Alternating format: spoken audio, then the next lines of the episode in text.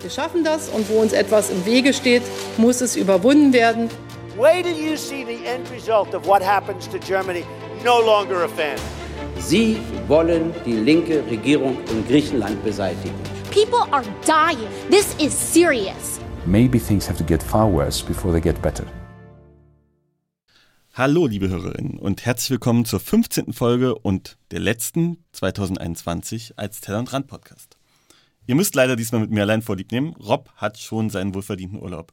Ich widme mich dieser Folge Äthiopien und habe dort die Expertin Iwesa eingeladen, die mir Hintergründe zur historischen, aber auch zur aktuellen Lage des Bürgerkriegs gibt. Vorher möchte ich ganz kurz mit euch auf die Bundesregierung schauen. Wir haben mit Annalena Baerbock eine neue Außenministerin, die sich bei verschiedenen Konflikten zu bewähren hat. Natürlich spielt hier Russland-Ukraine eine wichtige Rolle, aber auch der Konflikt mit der Volksrepublik China. Dabei geht es sowohl um Olympia als auch um die Bedrohung gegenüber Taiwan, die für Annalena Baerbock wahrscheinlich in der nächsten Zeit eine große Rolle spielen. Und sie wird sich auch selbst gegen Olaf Scholz, den Bundeskanzler, durchsetzen. Unter Angela Merkel war gerade die Großmachtspolitik eher im Kanzlerinnenamt angesiedelt als im Außenministerium.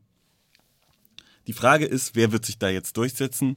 Und wahrscheinlich werden wir das Ganze beobachten an der Gaspipeline Nord Stream 2. Das wird spannend.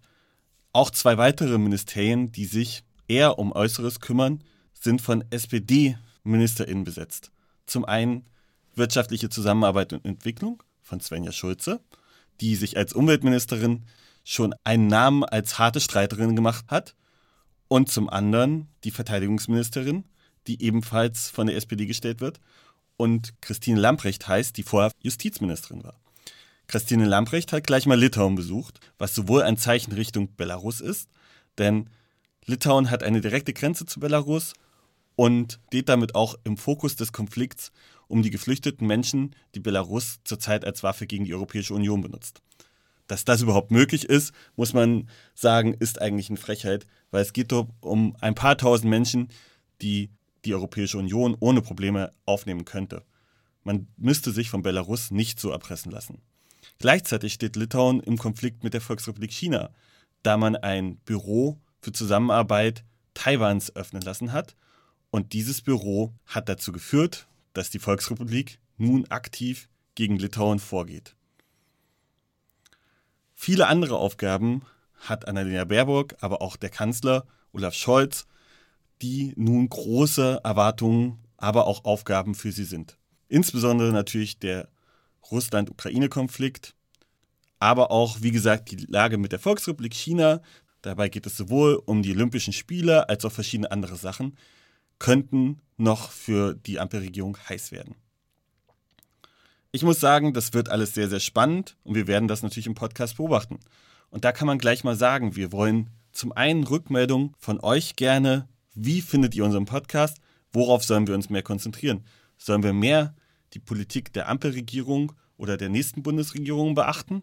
Oder sollen wir uns noch stärker auf Länder konzentrieren? Was würdet ihr euch von uns wünschen? Schreibt es uns gerne an podcast.nd-online.de. Und zugleich werden wir in der nächsten Folge mit Gregor Gysi über eine linke Außenpolitik reden. Und ich denke, sowohl Russland als auch China werden dabei eine Rolle spielen. Falls ihr aber auch Fragen habt, die im Bereich Außenpolitik euch ganz dringend interessieren, stellt sie mal Gregor Gysi für uns. Dann werden wir das gerne machen. Auch diese Fragen könnt ihr gerne an podcast.nd-online.de schicken und wir werden schauen, was sich machen lässt. Wir freuen uns sehr auf dieses Interview, aber jetzt geht es erstmal um Äthiopien. Viel Spaß dabei.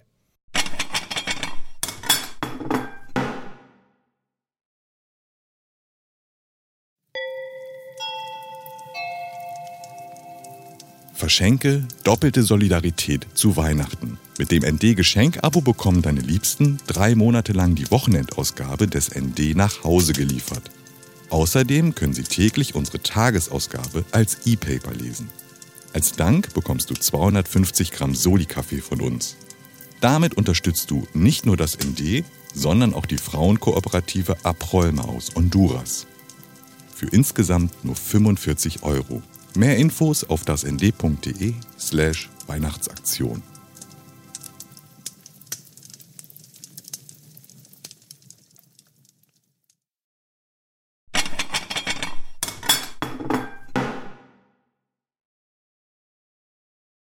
Herzlich willkommen, Ivesa. Ähm, schön mit dir reden zu dürfen. Ja, hallo. Ich freue mich auch ganz meinerseits. Ja, ähm, vielleicht als erstes die Frage, wie kommst du denn dazu, dass du dich mit Äthiopien auseinandergesetzt hast? Du, das ist eigentlich über Umwege. Also mein Schwergebiet ist äh, Nordafrika und irgendwann habe ich mal eine längere Studie gemacht über den Konflikt zwischen Ägypten und äh, Äthiopien und wollte dann einfach mehr Äthiopien verstehen, weil mir das äh, so geht, dass ich mich nicht nur mit Wasserproblemen auseinandersetzen wollte oder Wasserrecht, sondern mir das auch immer wichtig ist, dass ich irgendwo die beteiligten Länder verstehe, dass ich ihre Geschichte kenne und habe ich mich da sehr viel reingelesen und reingearbeitet. Und bist dann im Prinzip dadurch, dass du dich mit dem Nil auseinandergesetzt hast, bei Äthiopien gelandet? Ja, bin ich so ein bisschen, weil äh, also ich habe sehr lange über Nordafrika gearbeitet. Also ich habe in äh, Marburg am Zentrum für Nah- und Mitteloststudien gearbeitet und äh, dann habe ich drei Jahre lang das Nordafrika-Büro der Rosa-Luxemburg-Stiftung äh, geleitet. Das war auch ein Teil der Afrika-Abteilung. Dadurch habe ich dann auch mehr so den Blick von Nordafrika auf den gesamten afrikanischen Kontinent bekommen und glaube einfach, dass dieses Gebiet am Horn von Afrika ganz, ganz extrem wichtig ist und äh, hier extrem unterbelichtet ist. Ja, und einfach auch spannend ist von seiner ganzen Geschichte her, äh, aber auch sehr konfliktgeladen.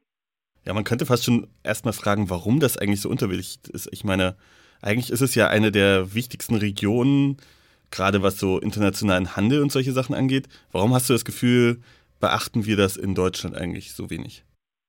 Ich glaube, insgesamt in Deutschland beachtet man so außenpolitische Regionen sowieso sehr, sehr gering. Und meistens guckt man auf irgendwas, wenn da was passiert, aber genau zu verfolgen, was passiert in Ländern. Also ich finde, das ist genauso auch in Ländern des Mittleren Ostens. Das ist Nordafrika registriert man auch nur, wenn da irgendwelche Revolutionen sind oder Putsche sind. Äh, aber ich fand das auch schon immer, wenn ich über Nordafrika gearbeitet hatte, äh, dass, dass relativ wenig Wissen hier in Deutschland existiert. Also ich weiß es nicht nicht. Also so in den 70er, 80er Jahren war ja also auch immer Internationalismus ein wichtiger Bestandteil auch äh, linken Denkens und äh, linken Agierens. Aber ich glaube, das ist äh, sehr zurückgegangen, so mit dem Blick auf Deutschland selber, auf Europa, aber wenig äh, auf die Grenzen hinaus. Ja, das ist ja einer sogar der Gründe, warum wir diesen Podcast gemacht haben, um ein bisschen Blicke über diese Grenzen hinaus und weg von einer rein eurozentristischen Perspektive machen wollten. Wir beschäftigen uns aber auch mit Äthiopien, weil dort etwas passiert, was ja aber nun schon etwas länger ist. Und wahrscheinlich ist Äthiopien bei den meisten HörerInnen erst mit dem Friedensnobelpreis, der an den Präsidenten ging, äh, wirklich wieder in Erscheinung getreten, würde ich sagen. Und was hast du an dem Zeitpunkt, als der Friedensnobelpreis an Ahmed Abi ging, äh, gedacht? Ich habe gedacht, das ist eigentlich viel zu früh. Ich meine, es war überfällig, dass Äthiopien und Eritrea, die von 1998 bis 2000 Krieg geführt haben, der aber nie irgendwie endete in einem Friedensabkommen, Waffenstillstandsabkommen gab es. Mit diesem Waffenstillstandsabkommen wurde beschlossen, dass eine internationale Kommission die Grenzen, weil vorher ging es um Grenzstreitigkeiten, festlegt. Es gibt diese Grenzfestlegung, aber die ist nie anerkannt worden von Äthiopien und es war überfällig, weil ich meine, Äthiopien und Eritrea sind ganz, ganz eng miteinander verbunden. Äh, Eritrea war ein Teil äh, Äthiopiens und ist erst 1993 unabhängig äh, geworden. Es gibt familiäre Verbindungen. Also interessanterweise, also wenn wir wollen ja auch über den Tigray-Konflikt äh, sprechen, 60 Prozent der, der Eritreer sind Tigrinyas. Äh, also es gibt familiäre Verbindungen, Familien waren getrennt äh, durch diesen Konflikt. Äh, es gab Familienmitglieder in, in Addis Abeba, die durften nicht nach Asmara in die, in die Hauptstadt äh, Eritreas äh, fahren und umgekehrt. Also von daher war, war es überfällig. Abiy Ahmed hatte auch die Entwicklungsvision, dass doch der afrikanische Kontinent mehr auf eigenen Füßen stehen muss und dazu braucht es regionale äh, Integration. Und um eine regionale Integration also von Äthiopien, Eritrea, Djibouti, Somalia zu erreichen, braucht man Frieden unter diesen Ländern. Ja, ja, kann ich gut nachvollziehen. Ich, kurz danach gab es ja dann tatsächlich auch einen neuen Konflikt, der ausgebrochen ist und der heutzutage sogar unter dem Begriff Bürgerkrieg, wenn mal Medien darüber schreiben, dokumentiert wird. Und vielleicht, vielleicht gehen wir die Vorgeschichte an, ähm, dass äh, Abiy Ahmed so ein äh, so eine Figur war, die plötzlich aufgetaucht ist. Was ist eigentlich davor passiert? Wann, ähm, wie ist äh, Abiy Ahmed so eine leuchtende Figur geworden? Wie war der Übergang in diese Geschichte? Äh, gut, also ich glaube, dieser ganze Konflikt hat verschiedene Ebenen. Es gibt den Auslöser, es gibt den Konfliktverlauf, es gibt die Vorgeschichte und es gibt strukturelle Gründe. Vielleicht fangen wir einfach mal an mit dem Auslöser, weil äh, ich glaube, hier wird äh, immer gesagt, na ja, es, es gibt da so zwei Parteien, die führen irgendwo Krieg gegeneinander. Das ist so ein bisschen so wie mit den Kurden in der Türkei oder äh, mit den Sahrauis in äh, Marokko. Und der eigentliche Auslöser, der ja auch extrem viel äh, Äthiopier äh, schockiert hat, wird so ein bisschen begraben. Man sagte einfach, ja, es gab da irgendwo militärische Auseinandersetzungen irgendwo in, in Tigre. Der Auslöser war ein Überfall der tigrenischen Truppen äh, und vielleicht kommen wir danach nochmal auf die, äh, die militärischen äh, Kräfte, die da agieren.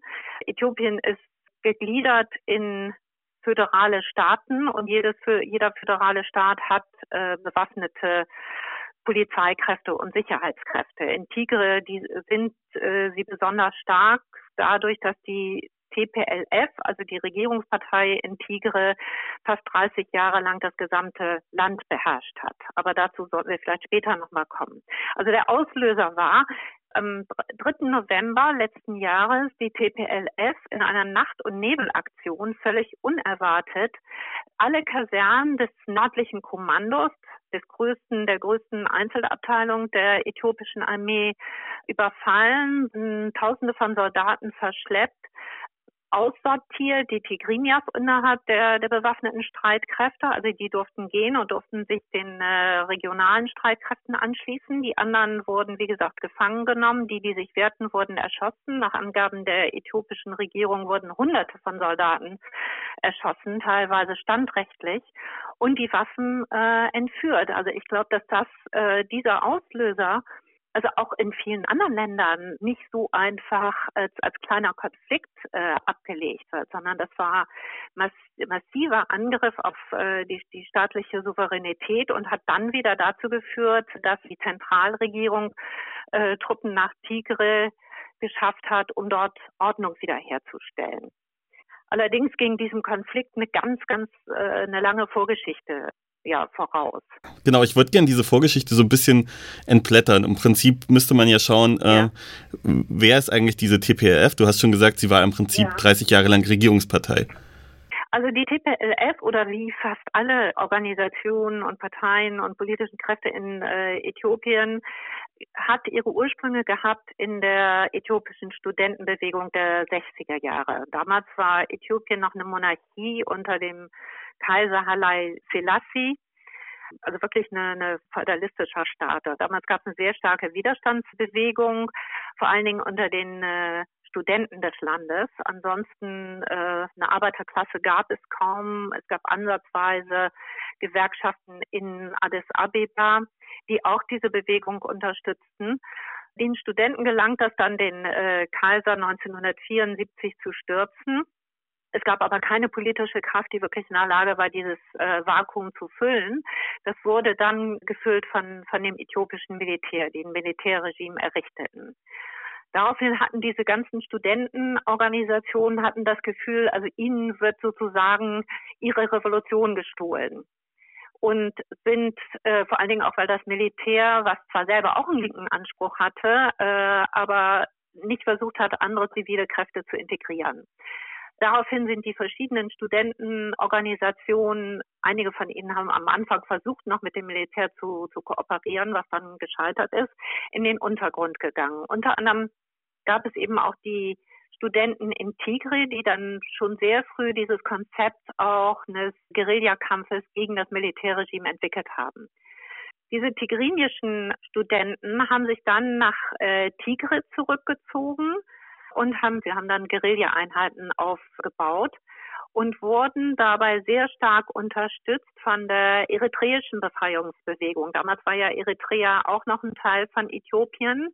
Es war ursprünglich mal ein Föderalstaat gewesen. Diese, dieses Föderalsystem ist dann unter dem Kaiser aufgehoben worden. Daraufhin hat sich dann eine Widerstandsbewegung auch in Eritrea entwickelt, die für eine Unabhängigkeit gekämpft hat. Und diese beiden Bewegungen haben zusammengekämpft. Also die Eritreer waren eigentlich die stärkeren und da haben die TPLF, also die Tigray People's Liberation Front, mit Waffen und Militärtraining gestützt. Und diese beiden Organisationen haben es dann geschafft, 1991 das Militärregime gemeinsam zu stürzen in dieser Koalition äh, haben ist vereinbart worden, dass bei einem Sieg äh, also auch äh, Eritrea die Möglichkeit hat, ein Unabhängigkeitsreferendum durchzuführen, was dann auch passiert ist. Man muss dazu sagen, dass Eritrea eine, immer eine Sonderstellung hatte, was vielleicht auch ganz wichtig ist, da müssen wir vielleicht auch nochmal drauf zurückkommen, was die Rolle Eritreas jetzt in diesem Krieg ist. Weil Eritrea war zwischendurch von den Italienern besetzt worden, während Äthiopien das einzige Land Afrikas war, das nie kolonisiert worden ist. Und als ehemalige Kolonie hat Eritrea immer beansprucht, einen eigenen Staat zu bilden. Die TPLF hatte war eine Organisation, die sich marxistisch verstanden hat, sich sehr stark gestützt hat auf äh, Mao Zedong, auf Marx, auf Lenin und vor allen Dingen auf Stalin.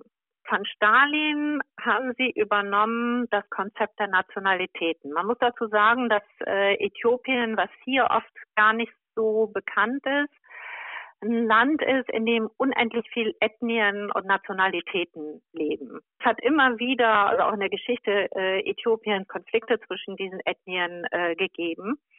Die Tigrinias sind eine dieser, dieser Ethnien.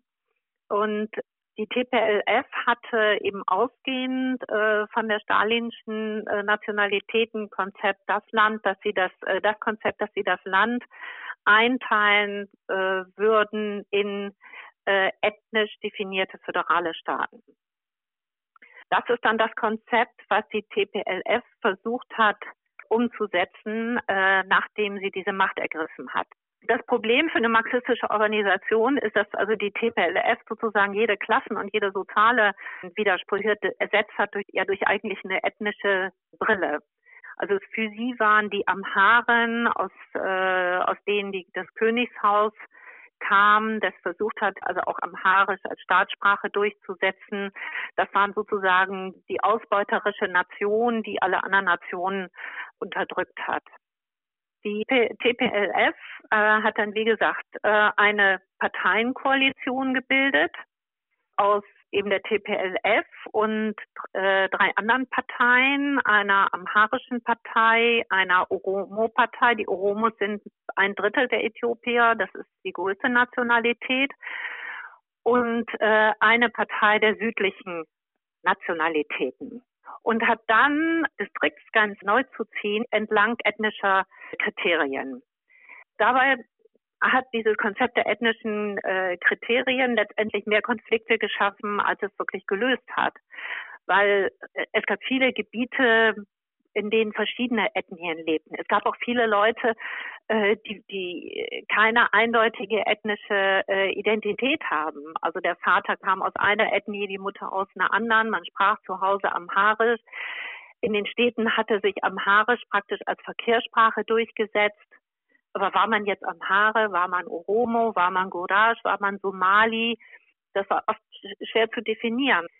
Äh, gleichzeitig war für die TPLF das sozusagen also auch ein Mechanismus, dieses ganze Land zu beherrschen. Also eine Teile- und Herrscherpolitik. Zweitens war es so, dass sie sich selber verstanden haben als die revolutionäre Avantgarde haben das auch immer so äh, definiert, sind dabei ausgegangen sozusagen von dem leninschen äh, Prinzip einer Avantgarde-Partei, äh, in der sie sich selber gesehen haben. Und sie haben das Instrument gehabt, sie haben dann ein äh, Ministerium gegründet äh, der Föderation oder der föderalen Verwaltung, über das dann wieder die Bundesstaaten kontrolliert werden. Und das dritte Instrument, was glaube ich ganz, ganz wichtig war, auch für die, äh, die äh, den Widerstand, der sich dann vor dem äh, vor dem Regierungswechsel oder vor der Übergabe an Abiy Ahmed entwickelt hat, war, dass zwar man einerseits sagte, es gibt Föderalstaaten, die sind jetzt quasi unabhängig, die dürfen sich auch äh, trennen von dem äh, Zentralstaat, war, dass die Wirtschaftsressourcen und das Land zentral verwaltet worden waren ein Staatsland war. Es gab keinen privaten Landbesitz. Es gab ein Nutzrecht äh, der Bauern, aber keinen Besitz.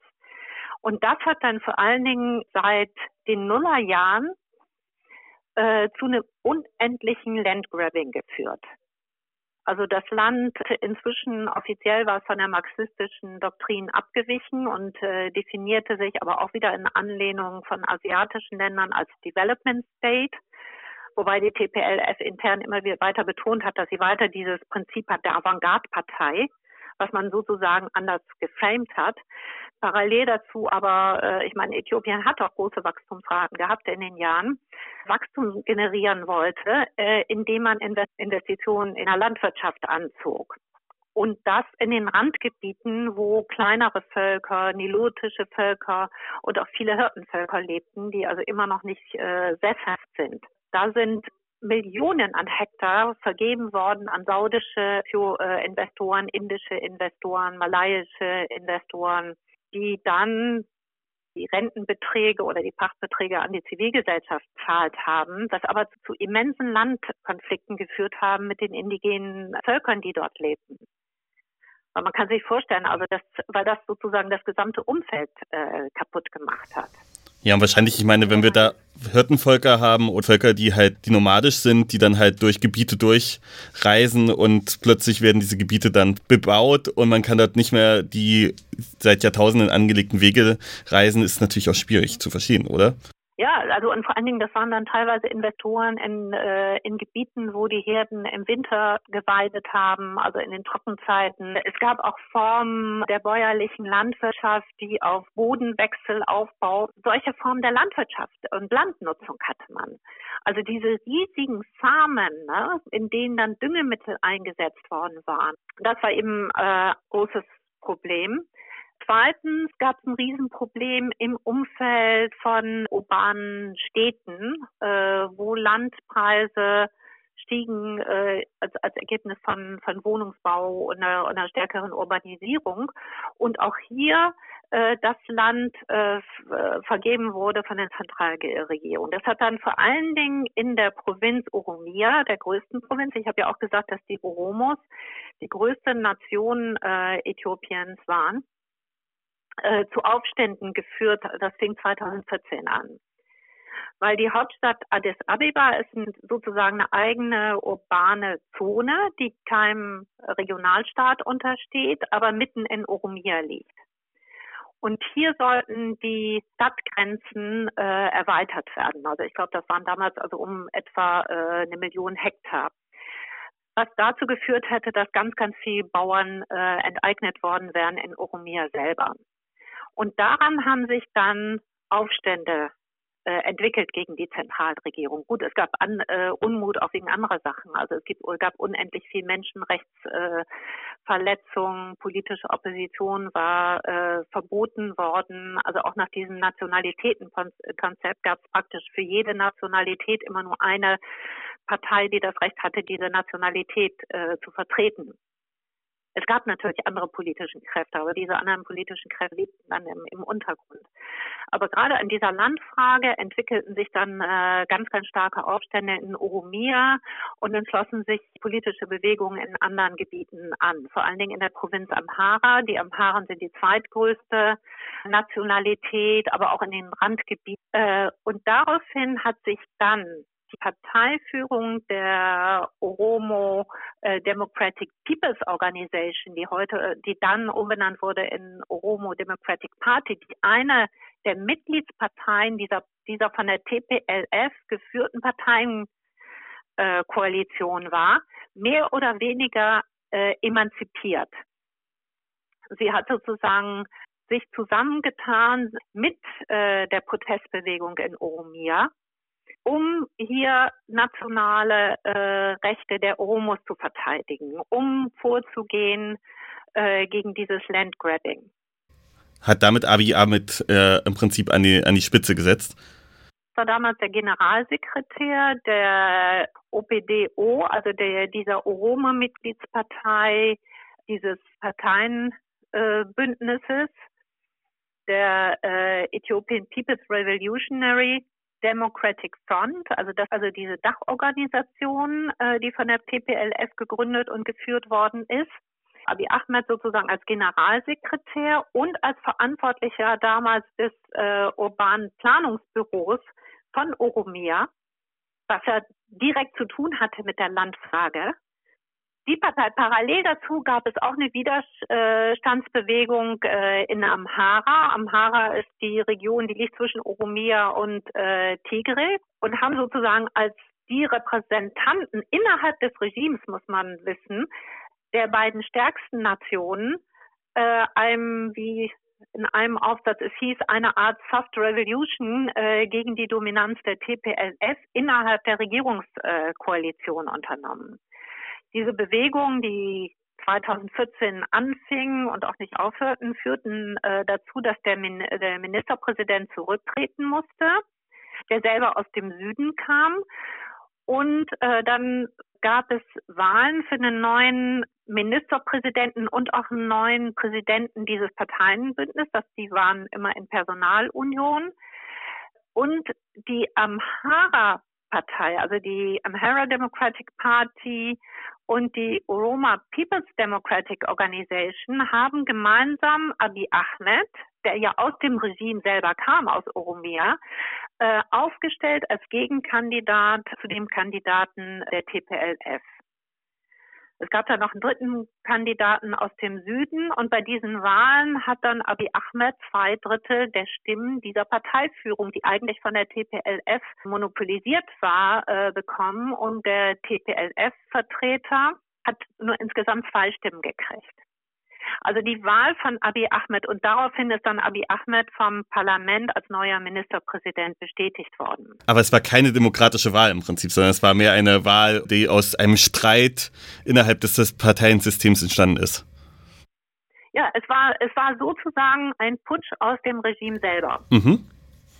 Ich glaube, so muss man Abiy Ahmed auch sehen. Ich glaube, Abiy Ahmed repräsentiert die, eine neue Generation. Ich meine, der ist Anfang 40 ist nicht mehr jemand, der sozusagen aus der alten marxistisch-leninistisch, maoistisch-stalinistischen Guerillabewegung kommt, sondern repräsentiert eher so die, die Generation, die in diesem TPLF-Regime auf, aufgewachsen ist, der gebildet ist, der gehört zu den urbanen Mittelschichten, die einfach nicht mehr in, äh, in diesem Korsett einer stalinistischen Ordnung leben wollen, sondern irgendwo Öffnung wollen, äh, äh, Mitbestimmung wollen, äh, zum einen. Und zum anderen, glaube ich, hat sich auch durchgesetzt, dass dieses Nationalitätenkonzept, was aber auch kein Nationalitätenkonzept ist, weil es auf der einen Seite den Nationalitäten eine Scheinunabhängigkeit bis zum Recht auf Sezession äh, gab, auf der anderen Seite gleichzeitig eben diese Sezession und diese Selbstbestimmung mit stalinistischen Methoden wiederum äh, ad absurdum geführt wurde.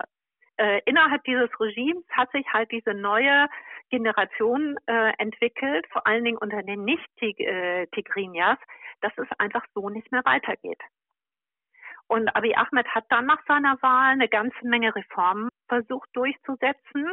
Also er hat tausende politischer Gefangener entlassen. Exilierte Politiker konnten ins Land zurückkommen. Äh, er hat äh, einige Oppositionspolitiker äh, an wichtige Positionen gesetzt. Also er hat die Wahlkommission neu besetzt. Äh, die äh, Direktorin der Wahlkommission äh, ist eine bekannte Oppositionspolitiker, die 2000 fünf oder sechs, also zumindest nach den äh, Wahlen 2005, bei den 2005er Wahlen hatte die Opposition faktisch die Wahlen äh, gewonnen, aber die TPLF hat dann die Opposition verhaftet und äh, ganz, ganz massiv ganz massiven Repressionen ausgesetzt. Also diese Leiterin der Wahlkommission war eine von den Personen, die ins Ausland gehen wollten. Er hat relativ viel Pressefreiheit zugelassen. Die Regierung wurde neu gebildet. Erstmals war die Regierung äh, äh, zur Hälfte durch Frauen besetzt. Er hat äh, die Menschenrechtskommission mit einem Oppositionellen, äh, dem damaligen äh, Leiter der Afrika-Abteilung von Human Rights Watch, der wieder zurückgekehrt ist nach äh, Äthiopien, besetzt. Also es gab eine ganze Menge äh, Zeichen dafür, dass das Land sich öffnet. Und einer der wichtigen und äh, allerersten Akte war, dass äh, Abiy Ahmed nach Eritrea gegangen ist und äh, eben diesen Friedensvertrag, also die, die, die Grenzziehung der, der Internationalen Grenzkommission anerkannt hat und äh, dieses Friedensabkommen mit äh, Eritrea unterzeichnet hat und parallel dazu ein Friedensabkommen zwischen Eritrea und Somalia moderiert hat. Mhm. Diese beiden Länder waren auch äh, im Krieg, einfach so um seine Vision so eines äh, integrierten, kooperativen äh, Horn von Afrikas weiterzutreiben. Was für, Eritre für Äthiopien auch total wichtig ist, weil äh, Äthiopien hat keinen Zugang zum Meer. Und mit einer Wirtschaftsentwicklung braucht es einfach irgendwo gute Verhältnisse, äh, auch mit den Ländern, die äh, Zugang zum Meer äh, haben. Vielleicht probieren wir jetzt auf die aktuelle Lage zu kommen. Also wir haben jetzt diesen Konflikt, der, wie du beschrieben hast, vor einem Jahr ausgelöst durch, durch, diesen, durch diesen Angriff. Und dieser Konflikt eskaliert im Prinzip immer weiter vor sich hin. Wie, äh, du hast schon gesagt, die TPRF ist dort im Prinzip als eine Art Untergrund. Ja, es war eine Untergrundpartei, aber es war dann die Regierungspartei. Also bis zur Wahl von Abiy Ahmed war die TPLF die Partei, die, die es geschafft hat, alle Fäden in, äh, in Äthiopien an der Hand zu haben. Die es geschafft hat, also auch großen Zugriff zu haben auf Ressourcen des Landes, also über, über Einnahmen durch das Landgrabbing und auch darüber, dass äh, im Rahmen der Privatisierungspolitik, das muss man auch nochmal sagen, und mit diesem Regierungswechsel, wenn man irgendwo selber sieht als Minderheitspartei, die aber militärisch am stärksten ist, ist es so, dass man ausgebotet wird von den Parteien, die, die man bis, bis vor kurzem noch selber kontrolliert hat. Natürlich ist das ein Machtverlust. Also es ist letztendlich ist es, ist es ein Machtkampf, dass die ehemalige starke Partei, also auch mit diesem Anspruch, das, da muss man sich auch nochmal reindenken in die Köpfe, diesem Anspruch, man ist hier die Kaderpartei, man ist die führende Partei, man ist die, die revolutionäre Avantgarde. Dieser Machtverlust ist nicht einfach, äh, einfach zu verdauen. Hinzu kam auch, dass bis dahin die TPLF auch die wichtigsten Positionen in den Sicherheitsapparaten äh, kontrolliert hat. Abiy Ahmed hat dann relativ schnell äh, Umbesetzung äh, in der Führung der Armee und äh, zentralen Sicherheitsorgane vorgenommen und die TPLF-Kader abgesetzt und ist angefangen damit Korruptions, äh, war natürlich auch mit diesen Privatisierungs äh, äh, Privatisierungen auch äh, sehr viel Korruption äh, verbunden war. Also auch irgendwo nach den Zahlungsvorgängen nach, nachzugehen. Und es gab also eine ganze Menge Fälle von Korruption das hat dann dazu geführt, dass die TPLF sich sozusagen in ihre Provinz Tigre mehr oder weniger zurückgezogen hat und sich nicht abfinden wollte mit diesem Machtverlust. Und das Ganze ist dann eskaliert, nicht vor diesem, vor diesem Angriff auf die Militärs. Also es hat sich dann entsponnen, die, die Monate davor, an der Frage der Wahlen. Also eigentlich hätten 2020 Wahlen sowohl in den Provinzen wie auch in äh, Äthiopien selber stattfinden sollen. Und die Wahlkommission hat dann beantragt, aufgrund der Corona-Beschränkungen die Wahlen um ein Jahr zu verschieben. Dem hat das Parlament stattgegeben und daraufhin hat dann die TPLF in Tigre gesagt, wir halten uns nicht daran, wir bilden jetzt eine eigene Wahlkommission und führen hier Wahlen äh, durch. Die dann wiederum von Oppositionsparteien in Tigre boykottiert worden sind. Daraufhin hat dann die Regierung wiederum gesagt, wir erkennen diese Wahlen nicht an und die TPLF hat dann gesagt, äh, wir erkennen die zentrale Regierung nicht an. Also das war sozusagen das, was sich die Wochen vor diesem Überfall entwickelt hat in Tigre. Also es gab einfach diesen Machtkonflikt insgesamt, es gab den Konflikt um die Wahlen. Es gab auch eine ziemliche militärische Mobilmachung. Also ich habe mir nochmal Videos angeguckt. Äh, Im April vor diesem Überfall äh, feierte die TPLF ihr 35-jähriges Bestehen.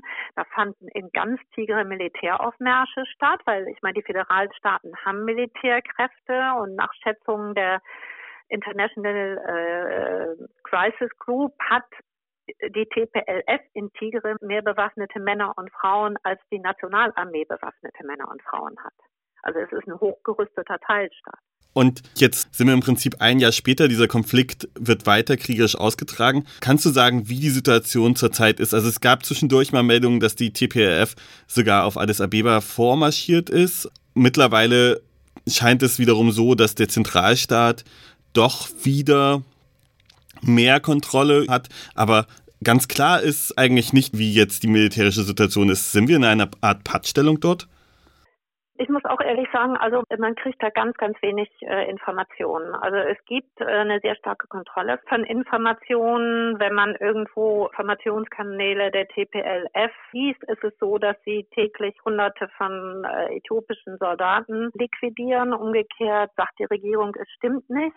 Es ist nicht wirklich zu sagen, aber es sieht schon so aus, als wäre die Regierung dabei, wieder Gebiete zurückzugewinnen. Es gibt eine Mobilmachung äh, im gesamten Land gegen die TPLF, was natürlich auch aussagt, dass die Regierung das Gefühl hat, also es geht hier um alles und nichts.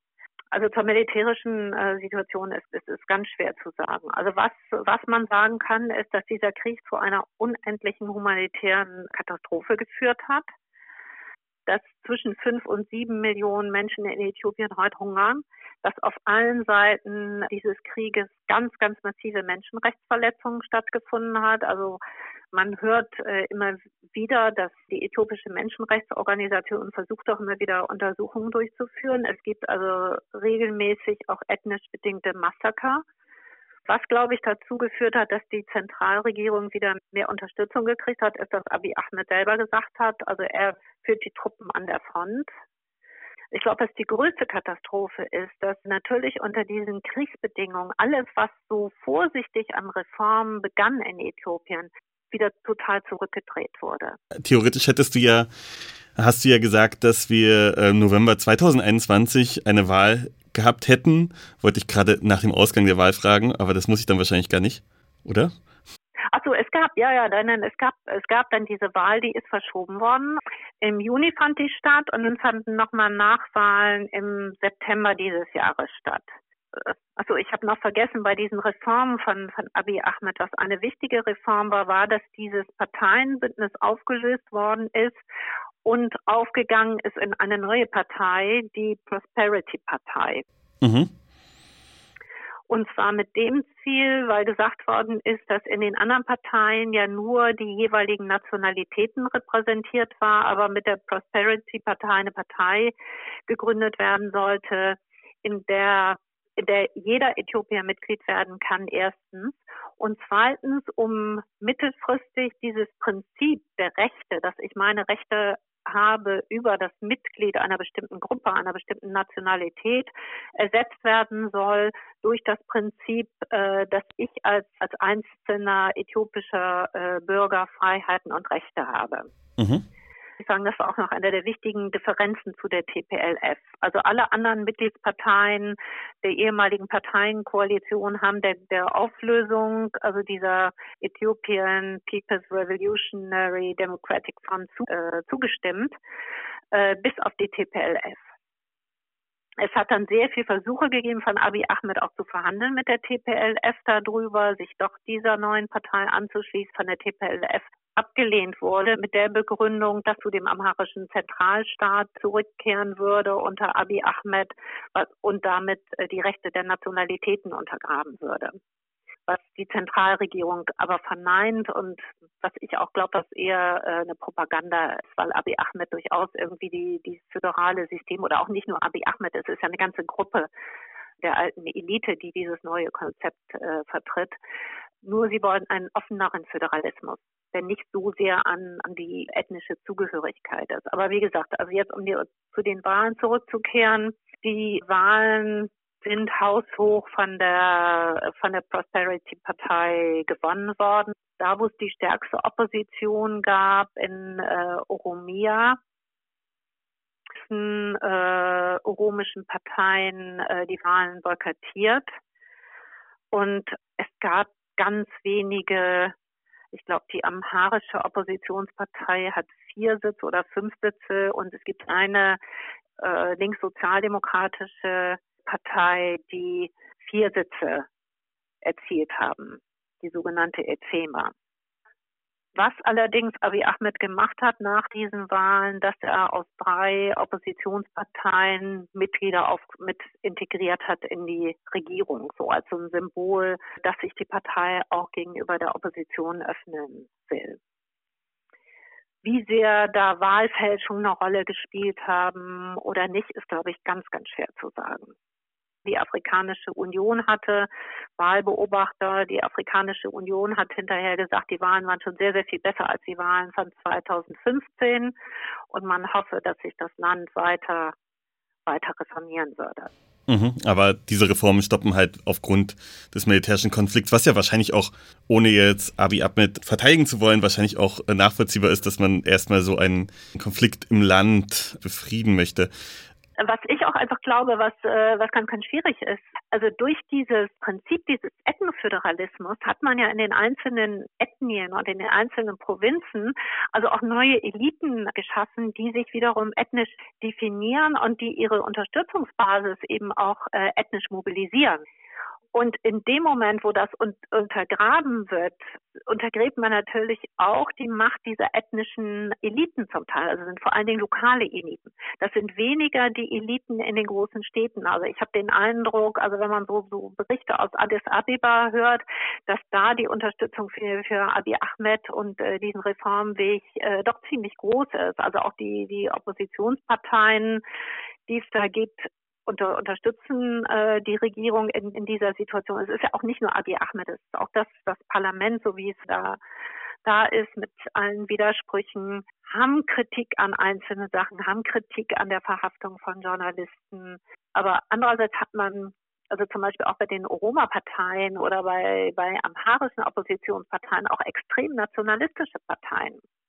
Also ich meine, man sieht auch, ich meine, auf der einen Seite, also in diesem Krieg auch, ne, dass sowohl die TPLF, wenn sie Gebiete in Amhara einnimmt, äh, dass da teilweise systematisch äh, Amharas umgebracht werden. Aber ich meine, wenn amharische äh, Milizen nach Tigre vordringen, ist es umgekehrt genauso in Oromia, vor allen Dingen in Randgebieten, haben sich immer dort lebende Amharas beschwert, dass sie nicht sicher sind. Es hat immer wieder durch Oromo-Gruppen Massaker an Amharas gegeben äh, und umgekehrt. Also ich kann mir schon vorstellen, dass also auch ohne jetzt was rechtfertigen zu wollen, dass natürlich eine totale Angst davor ist, ne, dass dieser dieser Funke dieses aggressiven Nationalismus weiter ausbreitet.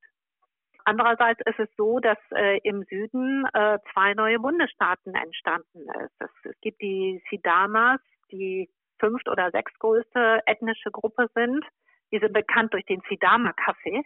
Äthiopien gilt ja als das Geburtsland des Kaffees. Und wenn man mal irgendwo in einem guten Kaffeegeschäft äh, Kaffee sieht, dann gibt es eben aus Äthiopien diesen Sidama-Kaffees. Und die Sidama fordern seit mehr als 20 Jahren, dass sie eine eigenen, einen eigenen föderalen Staat bilden. Äh, die Bewegungen dafür sind immer wieder niedergeschlagen worden. Und nach dem Regierungswechsel wurde ein Referendum durchgeführt unter den Sidamas, von denen haben 97 Prozent gesagt, sie möchten gerne einen eigenen föderalen Staat haben den haben sie jetzt. Es gibt einen großen Staat im Süden, in dem 40 verschiedene Ethnien leben, unter denen es auch immer Spannungen gab.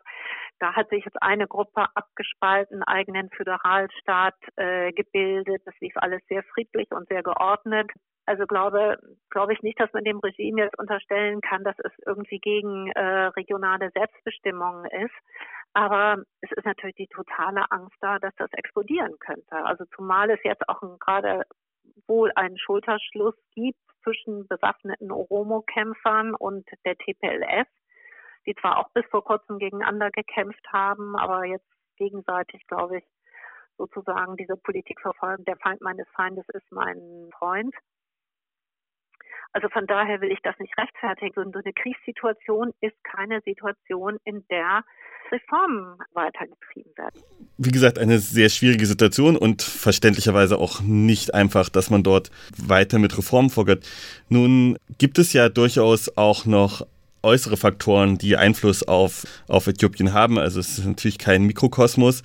Und da wird zumindest öfter mal gesagt, dass also Abiy Ahmed von den USA unterstützt wird. Und dort, äh, dort im Prinzip die Gefahr gesehen wird, dass dort ein neuer Konflikt, der mit US-Truppen befeuert wird, entsteht. Und ich hatte zumindest auch Meldungen gesehen, dass auch NATO-Waffen auf Seiten der Regierung eingesetzt wird. Wie siehst du die Rolle der USA in Äthiopien? Also ich habe das Gefühl, die Rolle der USA ist sehr widersprüchlich und es gibt nicht wirklich eine einheitliche Politik. Also was interessant ist, dass sowohl von Seiten der TPLF und äh, Seiten der Linken, die die TPLF unterstützen, gesagt wird, äh, Abiy Ahmed wird von den USA und reaktionären Kräften der Region wie den äh, Arabischen Emiraten unterstützt. Wie es aber auch eine zunehmende Bewegung gibt von, von Äthiopiern, vor allen Dingen in der Diaspora, in der äthiopischen Zivilgesellschaft, die jetzt wieder sehr nah an das Regime gerückt ist und wiederum der USA vorwirft, sie würden die TPLF unterstützen. Mhm. Interessanterweise gerade in den USA und Kanada eine Bewegung gegründet hat, dem Titel No More. No More Intervention, uh, No More Colonialism und unterstützt wird auch von anderen äh, Afrikanern und Afrikanerinnen aus dem Horn von Afrika. Und auch wiederum der USA sagt, sie würden einseitig äh, die TPLF unterstützen, wobei sie sich darauf berufen, dass sie sagen, äh, die USA würde nicht anerkennen, dass dieser Krieg mit massivem Angriff auf die Souveränität der Zentralregierung, also mit diesem Überfall auf die Kasernen im Norden des Landes begonnen hat, dass darüber eigentlich nicht geredet wird, sondern sozusagen in der Kalkulation und im Diskurs der USA eben von zwei gleichen Konfliktparteien ausgegangen wird. Also von daher ist es, wenn man als Beobachter davor steht, wie wirkt das sehr, sehr widersprüchlich. Ich glaube irgendwie, beide Perspektiven haben Grund. Es, es gibt Hinweise darauf, dass beide Perspektiven bestimmte Fraktionen auch innerhalb des amerikanischen Establishments, auch des demokratischen Establishments repräsentieren.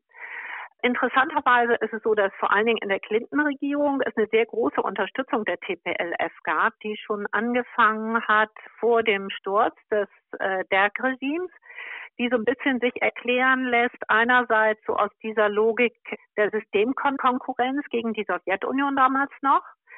Das Derg-Regime, also das Militärregime in Äthiopien, war ja eng verbunden mit mit der Sowjetunion, wurde von der Sowjetunion bewaffnet. Die TPLF äh, kämpfte gegen die Sowjetunion, also unterstützte man die TPLF. Es war auch die äh, USA, damals der Afrika-Verantwortliche äh, der USA Cohen, der den Übergang von dem DERG-Regime zu dem TPLF-Regime moderiert hat. Damals hat die TPLF dann auch ihren Diskurs gewechselt von einem offen leninistischen Diskurs hin zur revolutionären Demokratie, hat den Amerikanern gesagt, ja, das ist unsere Form der Demokratie, hat intern aber gesagt, das ist der demokratische Zentralismus aller Lenin. Aber wie gesagt, sie ist da unterstützt worden. Ich glaube, ein zweiter Faktor ist, dass es eine Gruppe gab von jungen Politikerinnen, die eng auch persönlich verbunden waren mit der TPLF. Ich glaube, das war so ein bisschen sowas auch wie so eine Revolutionsromantik. Dazu gehört eine Journalistin, die später dann äh, Beraterin von Clinton wurde für die Afrikapolitik, die selber eine Zeit lang in Tigre gelebt hatte, gut befreundet hat.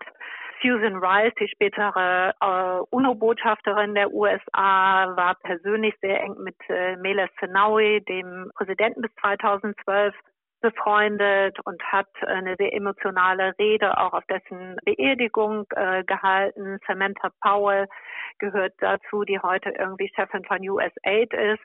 Ehemalige amerikanische Botschafter gehören äh, dazu. Es gab neulich mal so ein geleaktes Video von einer Konferenz von dem ehemaligen Außenminister der, unter der TPLF und lauter ehemaligen Diplomaten äh, aus der EU und den USA, die alle sehr deutlich ihre Unterstützung für die TPLF geäußert haben und gesagt haben, also sie würden auch versuchen, ihre Kontakte, die sie jeweils in ihre Ämter haben, dazu zu nutzen, dass die Unterstützung äh, größer wird. Was dann wieder von äh, Abiy Ahmeds Unterstützern und auch also großen Teilen der äthiopischen Diaspora irgendwie so interpretiert worden ist, die USA unterstützen die TPLF, die USA wollen, dass hier wieder ein terroristisches Regime was uns alle unterdrückt hat, aufbauen. Und wie gesagt, daraus ist dann diese No-More-Bewegung standen. Die sagt, die USA wollen Abiy Ahmed in die Knie zwingen, weil Abiy Ahmed die regionale Integration vorantreibt und möchte, dass Afrika unabhängig auf eigenen Beinen steht und eben auch in enger Kooperation mit Russland und China und äh, anderen Ländern. Andererseits gibt es aber auch Stimmen in den äh, USA, die sagen, dass Abiy Ahmed eigentlich viel näher westlichen Werten steht, TPLF und geradezu, also auch warnen, TPLF wieder zu integrieren äh, in den Friedensprozess, weil das das Land wieder zurückwerfen würde. Also ich glaube, es hat sich inzwischen durchgesetzt in Washington die Position, dass man verhindern muss, dass dieses Land auseinanderfällt, dass dieses Land irgendwie befriedet werden muss und dass die Eskalation dieses äh, Krieges niemandem irgendwo nützt. Wie das zu machen ist, welche Rolle der TPLF in Zukunft da eingeräumt ist, ich glaube, das ist sehr, sehr umstritten. Und ich glaube, die wichtigste Frage ist, also egal ob jetzt äh, Links oder auch Regierungspolitik, ist einfach, dass die mal diese Waffen schweigen müssen, weil das ein unendliches menschliches Leiden hervorgerufen hat. Ich habe manchmal das Gefühl, dass dort in irgendeine Richtung probiert wird, ein Gut aufzuzeigen. Und ich meine, wir wissen, glaube ich, alle, dass, dass es im Krieg sehr, A, sehr schwierig ist, eine Wahrheit aufzuzeigen und B, auch auf allen Seiten meistens Verbrechen geschehen, ohne da jetzt gleichsetzen zu wollen oder so, sondern halt tatsächlich muss man das auf jeden Fall erstmal betrachten und das Krieg uns da erstmal gar nicht weiterbringt. Ich würde auf den zweiten großen Player vielleicht mit eingehen und zwar haben wir natürlich auch China dort. Ich glaube, China war auch einer der Länder, die dort Land mit eingekauft haben. Also wie betrachtet China diesen Konflikt?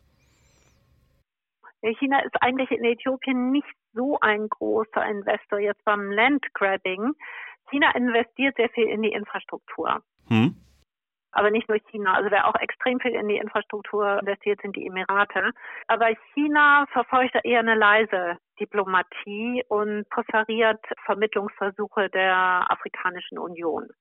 Also es gibt ja einen Sonderbeauftragten der Afrikanischen Union inzwischen für den Konflikt und die Afrikanische Union, also den ehemaligen nigerianischen Präsidenten, ich hoffe, ich spreche es jetzt richtig aus, Obanjanjo, der eben versucht, also Lösungen da herbeizuführen. Wie weit er ist, kann man schlecht sagen, weil, wie gesagt, dass sowas erstmal dezent diskutiert wird. Aber ich glaube, dass China und Russland vor allen Dingen die diese Variante äh, präferieren, statt da direkt einzugreifen. Wie gut kann denn die Afrikanische Union überhaupt vermitteln? Ich meine, sie hat ja immerhin auch äh, ihren Sitz in Addis Abeba. Also so ein richtig neutraler Faktor sind die ja dadurch auch nicht, oder? Also ich glaube, dass man das trennen muss. Mhm, okay. Also ich meine, die EU sitzt auch in Brüssel, aber die EU äh, mischt sich auch nicht ein in den Nationalitätenkonflikt, den man in Belgien hat. Ja, das stimmt nicht. Ich glaube schon, dass, da beide Seiten wissen, welche Rolle sie haben. Und ich glaube auch, dass also gerade auch die Nachbarländer in äh, Äthiopien eher, glaube ich, der, der jetzigen Regierung zu neigen würden, einfach weil diese Regierung versucht hat, eben diese, diese regionale Integration sowohl mit, äh, mit Kenia wie mit Somalien, wie mit äh, Somaliland, wie mit Djibouti herzustellen. Aber die Frage ist natürlich, ich meine, man hat, hat die Situation und auch wenn oppositionelle Tigrinyas sagen, dass die Wahlen auch in der Tiger-Provinz äh, mit sehr viel Repressionen stattfanden. Also glaube ich, äh, man hat das irgendwie gesehen an den Bildern, als die, die TPLF Mekelle, also die äh, Hauptstadt von Tigray wieder eingenommen hat, dass da die die, die Bevölkerung ihr doch extrem zugejubelt hat oder oppositionelle Tigrinias, die sagen, also sie werden von allen Seiten bedroht. Also ich glaube, dass die TPLF immer noch sehr viel Rückhalt hat in der Provinz Tigre. Und unter den Bedingungen ist es natürlich schwierig, auch die TPLF total auszuschalten aus dem Friedensprozess. Und andererseits hm. verhärten sich die Fronten, also umso länger die dieser Krieg weiter andauert, umso mehr Massaker von beiden Seiten verübt werden, umso schwieriger wird es auch den jeweiligen Bevölkerungen klarzumachen, dass man mit der anderen Seite verhandelt. Ja, das ist natürlich auch so eine Angst. Ich meine, umso länger man in so einen Konflikt kommt, umso mehr nicht nur direkte Verletzte und Tote gibt es, sondern auch umso weniger ist es halt möglich, da wieder einen Frieden zu schließen. Ähm, glaubst du, dass wir irgendwann einen UN-Einsatz dort sehen? Also ich würde sehr hoffen, dass es Prozesse gibt im Lande selber und in Kooperation mit, also mit der Afrikanischen Union, diesen Konflikt irgendwie zu lösen, weil also ich glaube, dass bisher UN-Truppen vielleicht Situationen ruhig gehalten haben, also nicht wirklich was auch zur Konfliktbearbeitung beigetragen werden. Ich meine, es gibt so, so kleine Anzeichen seitens der Zentralregierung, die jetzt dabei ist, zusammen auch mit dem äthiopischen Parlament eine nationale Versöhnungskommission einzurichten unter Einschluss der Opposition. Also bisher ist die Stimmung so, die TPLF möchte man nicht dabei haben, aber man wird sicher auch Politiker aus Tigre dabei haben die vielleicht auch nochmal ein anderes, anderen Blick auf den, äh, den Konflikt geben. Also man kann nur hoffen, dass solche Prozesse zumindest äh, Lösungskonflikte überhaupt mal andenken können. Es hat einen Bericht gegeben über Menschenrechtsverletzungen seitens der äthiopischen Menschenrechtskommission in Kooperation mit äh, dem mit dem Menschenrechtsrat äh, der Vereinten Nationen. Auch einer der ersten Versuche, also eine gemeinsame Untersuchung zu, zu starten. Die äthiopische Regierung hat den Bericht anerkannt, auch mit Kritiken gegenüber der äthiopischen Nationalen Armee. Also sie hat eine Untersuchungskommission aus verschiedenen Ministerien, dem Verteidigungsministerium, dem Frauenministerium und anderen Ministerien und der Generalstaatsanwaltschaft eingerechnet, die also auch Menschenrechtsverletzungen durch äthiopische Organe nachgehen soll was ein wichtiger Prozess gibt. Reaktionen der TPLF gab es bisher nicht, außer dass, dass da Kommentare waren, die äthiopische Menschenrechtsorganisation würde einseitig Partei ergreifen. Also ich habe mir den Bericht angesehen. Also meiner Meinung nach sieht er nicht so aus. Also ich glaube, sie haben versucht, alles, was sie untersuchen konnten oder wo sie Zugang hatten, also auch akribisch nachzuvollziehen sagen selber, dass, dass es noch eine Menge aufzuarbeiten gäbe. Ich meine, das sind so kleine Prozesse, wo ich, wo ich denke, es könnte ein Schritt in die richtige Richtung sein. Und wie gesagt, also die äh, Afrikanische Union sagt ja auch, dass sie versucht, also auch einen integrativen Prozess voranzutreiben, dass es schwierig ist, aber dass sie nicht ganz pessimistisch sind. Und ich glaube, dass das immer noch die bessere Lösung ist, als die UN da aktiv mit einzubeziehen. Also es ist, glaube ich, wichtig, dass die UN solche Prozesse unterstützt sich konstruktiv da engagiert. Aber ich glaube nicht, dass der Prozess durch UN-Truppen zu lösen ist. Weil ich glaube auch, dass das von der Mehrheit der Äthiopier aufgefasst wird als eine Intervention in staatsinterne Angelegenheiten. Und ich glaube, diese das, was jetzt aufbricht, mit dieser Normand-Bewegung eher noch so dieses Gefühl, also wir sollen wieder kolonisiert werden, verstärkt. Dann, ich würde sagen, dann machen wir Schluss. Ich glaube, es war eine gute Einführung in diesen Konflikt und ich glaube, es ist sehr gut, mal diesen Hintergrund erklärt zu haben. Und dafür danke ich dir, Ivissa. Und ich werde natürlich deinen Text, den du für die Rosa-Luxemburg-Stiftung geschrieben hast, nochmal verlinken. Auch ein paar Artikel vom Neuen ja. Deutschland. Genau. Und dann, genau, freue ich mich, dass du mit mir gesprochen hast und dir die Zeit genommen hast. Vielen Dank. Ne? Ja, danke schön. Ich denke, das war ein spannendes Interview. Und nun müssen wir natürlich auch noch mit ein paar Sachen abschließen. Es steht der Jahreswechsel zu 2022 an. Und man muss sagen, das Jahr 2021 war wahrscheinlich für uns alle ein anstrengendes Jahr. Man kann hier vieles sagen und man muss hier viel Danke sagen. Wir machen das zum Beispiel ans ND und auch an euch, liebe Zuhörerinnen. Und natürlich an all unsere ExpertInnen, die wir hier im Podcast haben durften. Rob und ich konnten hier viel lernen. Wir entlassen euch natürlich mit zwei guten Nachrichten. Und zwar gibt es zum einen die gute Nachricht, dass festgestellt wurde, der Regenwald regeneriert sich schneller als gedacht. Das heißt, abgeholzter Regenwald wird sich innerhalb von 20 Jahren fast wieder auf 80 Prozent des ursprünglichen Regenwaldwertes hoch regenerieren. Das ist faszinierend und die ForscherInnen wissen noch gar nicht genau warum, aber es ist möglich. Was natürlich bedeutet, dass man mit Wiederaufforstung von Regenwald wahrscheinlich die Klimakrise einiges abschwächen könnte. Nur leider muss dafür erstmal Regenwald wieder aufgeforstet werden und ob wir das noch erleben, tja, wer weiß. Kapitalismus wird dabei wahrscheinlich nicht helfen. Die zweite gute Nachricht, und die ist sehr, sehr aktuell. Ich nehme jetzt gerade dieses Gespräch am 20. Dezember auf. Gestern wurde in Chile gewählt. Chile hat einen neuen Präsidenten und dieser Präsident ist klar links. Es ist ein junger, aufstrebender Präsident, der Gabriel Boric heißt und ganz Chile hat gefeiert. Dies ist ein freudiger Tag für Chile und für die gesamte Linke weltweit. Und es ist gut, dass sein Gegner Kast geschlagen wurde. Diesen beiden guten Nachrichten möchte ich euch nun entlassen und hoffe und wünsche euch einen guten Start ins Jahr 2022. Wenn ihr uns und das ND unterstützen wollt, dann zahlt doch gerne freiwillig unter nd-aktuell.de slash abo slash freiwillig zahlen oder schließt ein Abo ab und unterstützt so das ND.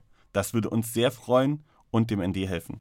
Ihr könnt auch Genossenschaftsmitglieder werden, denn das ND ist nun eine Genossenschaft und damit noch unabhängiger und unabhängiger linker Journalismus ist wichtig. Danke und ciao.